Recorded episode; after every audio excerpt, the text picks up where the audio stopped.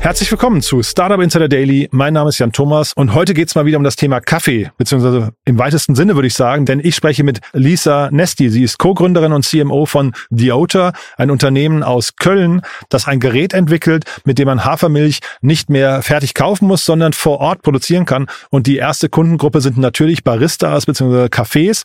Ist ein spannendes Unternehmen, muss ich sagen.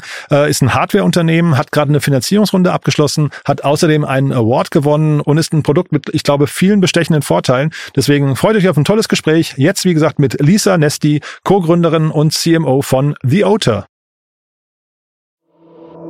Startup Insider Daily. Interview.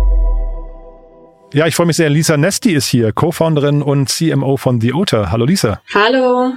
freue mich, dass wir sprechen. Und ja, spannend bei euch. Ihr wart ja schon mal im Rahmen von Junge Startups bei uns zu Gast, aber es hat sich viel getan, ne? Genau, ja, tatsächlich ist das gar nicht so lange her. Ähm, aber seitdem hat sich tatsächlich viel getan. Wir haben unsere Finanzierungsrunde äh, jetzt geclosed und sind eben dementsprechend sehr, sehr glücklich, über diese Nachricht jetzt zu teilen, aber jetzt auch mit dem Geld einfach voranzugehen und die Sachen umzusetzen, die wir uns wünschen. Mhm. Vielleicht für die, die jetzt nicht gehört haben, was ihr macht im, im Rahmen von junge Startups, äh, erzähl doch mal ein bisschen. Genau, also wir sind ein Food Tech Startup aus Köln. Wir heißen The Otter und wir entwickeln Geräte zur lokalen Herstellung von pflanzlichen Milchalternativen. Das klingt erstmal kompliziert, aber anhand unseres ersten Produkts kann ich vielleicht erzählen, wie das dann aussieht. Unser erstes Produkt ist eine Haferdrinkmaschine für die Gastronomie, in der GastronomInnen vor Ort frische Barista-Qualität Hafermilch herstellen können. Und das spart eben Verpackungsmüll, Emissionen, aber gibt halt auch sehr viel Frische und äh, ein besonderes Kundenerlebnis. Jetzt sind ja Hardware-Startups, also man kann sich das bei euch auf der Webseite anschauen, wie das aussehen soll. Ähm, Hardware ist jetzt nicht so äh, von jedem Investor das äh, Lieblingsthema. Wie ist es bei euch? Wie war eure Erfahrung damit? Ähm, ja, ist, äh, das kann ich auf jeden Fall bestätigen. Ähm, ich glaube, das derzeitige Investmentklima und die Kombination, dass wir ein Hardware-Startup sind, hat es uns auch im, im Fundraising-Prozess nicht immer, immer leicht gemacht. Ähm, aber nichtsdestotrotz, glaube ich, haben wir mit, mit dem, was wir tun und der Vision, die wir haben, auf jeden Fall das Potenzial, viel zu erreichen. Und ich glaube, damit konnten wir dann letzten Endlich auch äh, unsere InvestorInnen überzeugen und ähm, konnten uns so eben auch die Finanzierung sichern. Aber ja, also auf jeden Fall nicht einfach. Und würdest du denn sagen, ihr seid eher ein Food-Tech-Startup oder würdest du euch in der Nachhaltigkeitsecke verorten oder beides? Ich würde sagen beides. Also die Motivation der Gründung ist auf jeden Fall nachhaltigkeitsgetrieben. Vielleicht so ein bisschen zum Kontext. Haferdrink ist 90 Prozent Wasser, das im Verbundkarton durch Europa transportiert wird. Und daraus ist das Ganze so ein bisschen entstanden und da haben wir uns halt gedacht, das muss ja irgendwie nachhaltiger und frischer gehen. Das heißt, der Nachhaltigkeitsgedanke spielt bei uns eine, eine riesengroße Rolle in allem, was wir tun. Nichtsdestotrotz sind wir ja auch ein technologisch geprägtes ähm, Startup mit äh, IngenieurInnen auch. Dementsprechend würden wir uns auch als Foodtech-Startup verorten. Hm. Ja, es wäre ja so ein bisschen so, als würde man quasi Kaffee schon fertig produziert irgendwie ähm, von der Fabrik zum Konsumenten äh, irgendwie transportieren. Ne?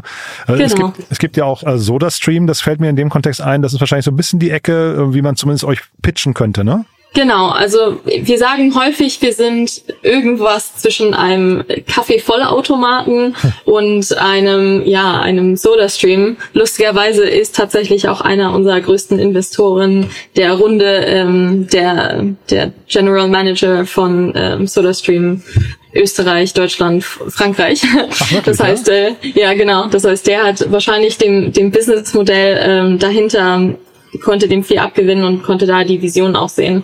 Genau, aber im Grunde genommen ist das Konzept eben das gleiche. Der Transport wird halt gespart. Und äh, SodaStream, deswegen ist es, glaube ich, ein spannender Vergleich. Die wurden ja, äh, ich glaube, vor was nicht, fünf Jahren oder sowas äh, verkauft, haben den großen Exit hingelegt, glaube drei Millionen, äh, drei Milliarden damals, ne? Das ist, das ist möglich, ja. Ja, okay. Also finde ich auf jeden Fall eine spannende, eine spannende Liga, muss ich sagen. Ähm, was hat denn der, der Manager von SodaStream äh, äh, Österreich dann bei euch gesehen oder was hat er denn jetzt quasi als Punkte äh, euch mitgegeben, wo er sagt, das macht ihr schon richtig gut und hier, hier und da müsst ihr noch nachbessern? Also ich glaube, überzeugend war für, für ihn vor allem das Thema Produktqualität äh, und das Thema Frische. Also wenn man jetzt über das Transportsparen hinausgeht, müssen wir ja trotzdem ein Produkt liefern, das in der Gastronomie und äh, beim Barista, sehr anspruchsvolle äh, Zielgruppe, eben nicht nur halbwegs überzeugt, sondern begeistert ähm, dass wir da eben eine Produktqualität mit, mit Schaum, mit dem Geschmack, aber auch mit, mit der Qualität der Zutaten per se, wir ähm, verwenden nur Biozutaten aus Deutschland, ähm, auch so überzeugen, dass das Produkt selbst, also nicht nur die Idee, sondern das Produkt selbst eben auch überzeugt. Und ich glaube, das war für ihn einer der springenden Punkte, kombiniert natürlich auch mit dem Marktwachstum und der Chance, einfach in dem Bereich viel, viel zu machen und die Vision auch groß zu denken. Mhm. Es gibt ja bei euch eine Warteliste, es gibt aber noch keine Preise, ich habe zumindest keine gefunden. In welcher Preisrange wird sich das abspielen? Genau, also das ist tatsächlich auch äh, gewollt, dass es noch keine Preise gibt. okay. äh, wir werden die Maschine allerdings nicht verkaufen, sondern wir werden äh, über ein Finanzierungsmodell den unseren KundInnen die die Maschine zur Verfügung stellen. Das heißt, sie würden einen monatlichen Preis für die Maschine zahlen und dann auch ein monatliches Abo abschließen mit uns für die Zutatenmischung, die es braucht, um in der Maschine Hafermilch herzustellen. Hm. Ich kenne hier aus Berlin Mitte, das ist ein wahrscheinlich so hat ein paar Parallelen, glaube ich, zu euch, ein Wasseraufbereitungs-Startup. Ähm, die machen das Ganze mit Kartuschen. Ist das so, also diese Nespresso-Logik, ist das hinterher auch ein Weg, den ihr gehen wollt? Genau, also tatsächlich bei uns gibt es keine Kartuschen, bei uns gibt es äh, Packs ähm, mit, mit den Zutaten, aber die sind schon gemischt. Also per se kann man sich das schon ähnlich vorstellen, ähm, wie bei Nespresso oder auch jetzt bei Mitte. Ja, spannend. Und vielleicht nochmal kurz zum Markt. Also der Markt, äh, welchen Markt adressiert ihr und welchen vor allem adressiert ihr nicht? Weil das könnte ja jetzt so ein, so ein Thema sein, das könnte so eine Household-Brand eigentlich werden. Ich weiß nicht, ob das eure Mission ist hinterher oder Vision, dass man sagt, man möchte eigentlich überall verfügbar sein oder ist ganz gezielt nur in der Gastronomie zum Beispiel? Also Schritt eins ist auf jeden Fall erstmal starker Fokus auf der Gastronomie. Wir haben gemerkt, gemerkt, dass dort vor allem das, die Verpackungsmüllthematik ein Riesenpunkt ist mhm. ähm, und dass wir da einfach eine Kundengruppe haben, die sowohl anspruchsvoll unser, unser Produkt ähm, oder gegenüber unseres Produktes ist, aber vor allem auch einfach den Need hat. Äh, ich glaube, wenn wir jetzt perspektivisch in die Zukunft schauen, dann gibt es sicherlich auch andere Zielgruppen und andere Produkte, äh, mit denen wir dann andere Zielgruppen ansprechen können, mit dem ersten Gerät, das, das wir jetzt haben, wie Ota Barista, ähm, sprechen wir gezielt nur die Gastronomie an. Mhm. Du hast von den Investoren gesprochen, von dem Investorenklima, ähm, aber es gab ja jetzt trotzdem einige Investoren, die gesagt haben, hey cool, das möchten wir, also das möchten wir fanden, da, da könnte was Großes entstehen. Magst du das mal durchführen durch die Runde?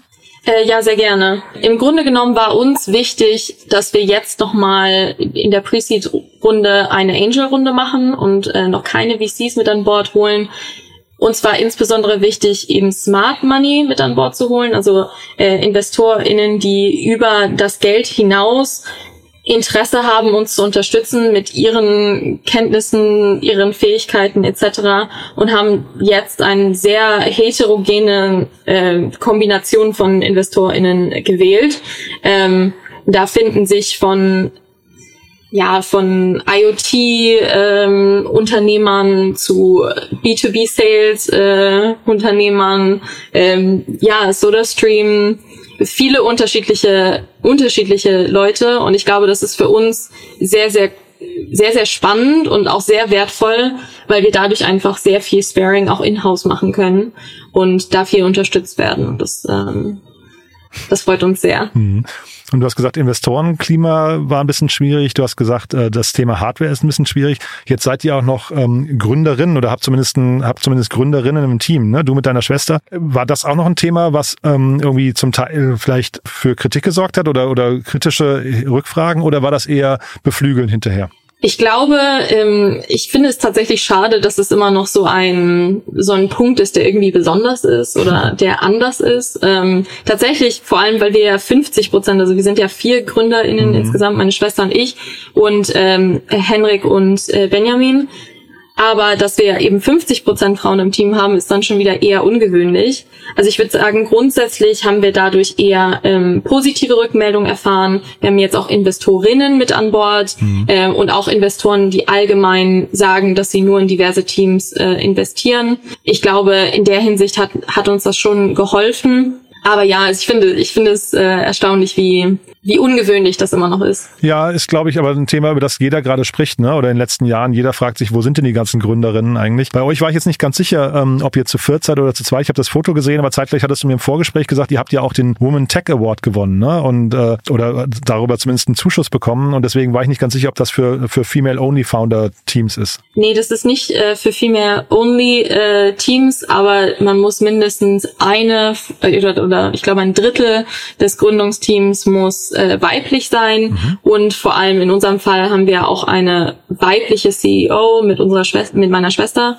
Ähm, dementsprechend hat das sicherlich auch ähm, noch eine Rolle in, im Bewerbungsprozess gespielt. Ja, und es ist cool, dass sowas also zumindest gesehen wird und auch gefördert oder gepusht wird. Ne? Und da habt ihr tatsächlich auch Preis, ein Preisgeld bekommen, ne? also gar nicht so knapp. Genau, ja, wir haben uns sehr gefreut. Wir, wir wurden jetzt mit 75.000 Euro über die Women Tech EU Förderung gefördert. Und das ist eben nicht nur ein, ein ja, Geldpreis in der Hinsicht, sondern eben auch ein Netzwerk von, von Frauen oder von weiblichen Gründerinnen, die über Europa verteilt eben im Tech-Bereich ähm, unterwegs sind. Das heißt, da gibt's auch Netzwerkevents, da gibt's auch Workshops und ich glaube, das ist sehr, sehr cool, auch da über Deutschland hinaus eben Kontakte zu knüpfen zu anderen, ähm, zu anderen Gründerinnen. Hm. Sag noch was zum Standort Köln. Ihr seid gerade umgezogen, ne, in ein neues Büro. Ähm, wie ist Köln für euch? Köln ist super. Also wir fühlen uns total wohl. Ich glaube, für uns äh, liegt der Reiz sicherlich so ein bisschen in diesem stadtübergreifenden Startup-Ökosystem. Also wir sind einmal mit mit Standort Köln natürlich in der Kölner Startup-Szene, die viel ja auch den, den Food-Fokus hat, ähm, unterwegs. Aber unsere beiden Ingenieure, Sarah und Benjamin, die kommen ja aus, aus dem RWTH oder wir sind ja auch in RWTH im, in Aachen gestartet und haben dadurch natürlich jetzt so in beiden äh, Szenen so ein bisschen so ein, so ein Fuß in der Tür und gerade auch als, als Produktionsstandort ist NRW im Allgemeinen natürlich für uns auch sehr relevant. Viele unserer Partner sitzen hier und also ich glaube wirklich, dass es diese kurzen Wege schaffen wirklich einen besseren Austausch, gerade jetzt auch im Produktentwicklungsprozess. Nichtsdestotrotz sind wir natürlich auch gerade sales- und kommerziell seitig viel in Berlin und werden äh, jetzt auch in unserer Pilotphase nicht nur in Köln, sondern auch in Berlin äh, viel durchstarten. Sales-seitig, ähm, das heißt eure Kunden, die gerade adressiert sind in Berlin? Äh, sowohl als auch. Also wir fokussieren uns natürlich jetzt äh, zum Start erstmal auf urbane Gebiete, ähm, machen jetzt unsere Pilotphase, die startet ähm, Mitte des Monats, sowohl in Köln als auch in Berlin, ähm, um einfach da auch eine, eine diverse Kundengruppe ähm, zu adressieren und da auch viele Learnings mitzunehmen. Mhm. Und wenn ihr jetzt so äh, abends zusammensitzt und so ein bisschen darüber träumt, wie groß das Ganze werden kann, was, was ist so die, das Bild, was euch da zeichnet? Ja, ich würde sagen, auf jeden Fall sehr groß.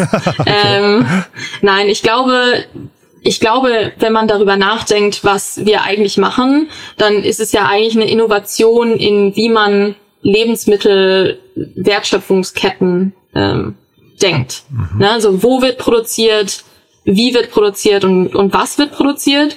Und wir denken das eben neu, indem wir sagen, nicht zentral produzieren, sondern lass uns hyperlokal vor Ort frisch produzieren, lass uns nachhaltige pflanzliche Produkte produzieren. Und ich glaube, wenn man diese Logik anwendet, dann gibt es für uns halt auch viel, viele Möglichkeiten, über die Hafer-Drink-Maschine hinauszudenken. Also Denkmal sind natürlich Maschinen für, für andere ähm, Milchalternativen oder Produkte, die, die ähnlich funktionieren ähm, und darüber hinaus natürlich viel, viele weitere Anwendungsfälle.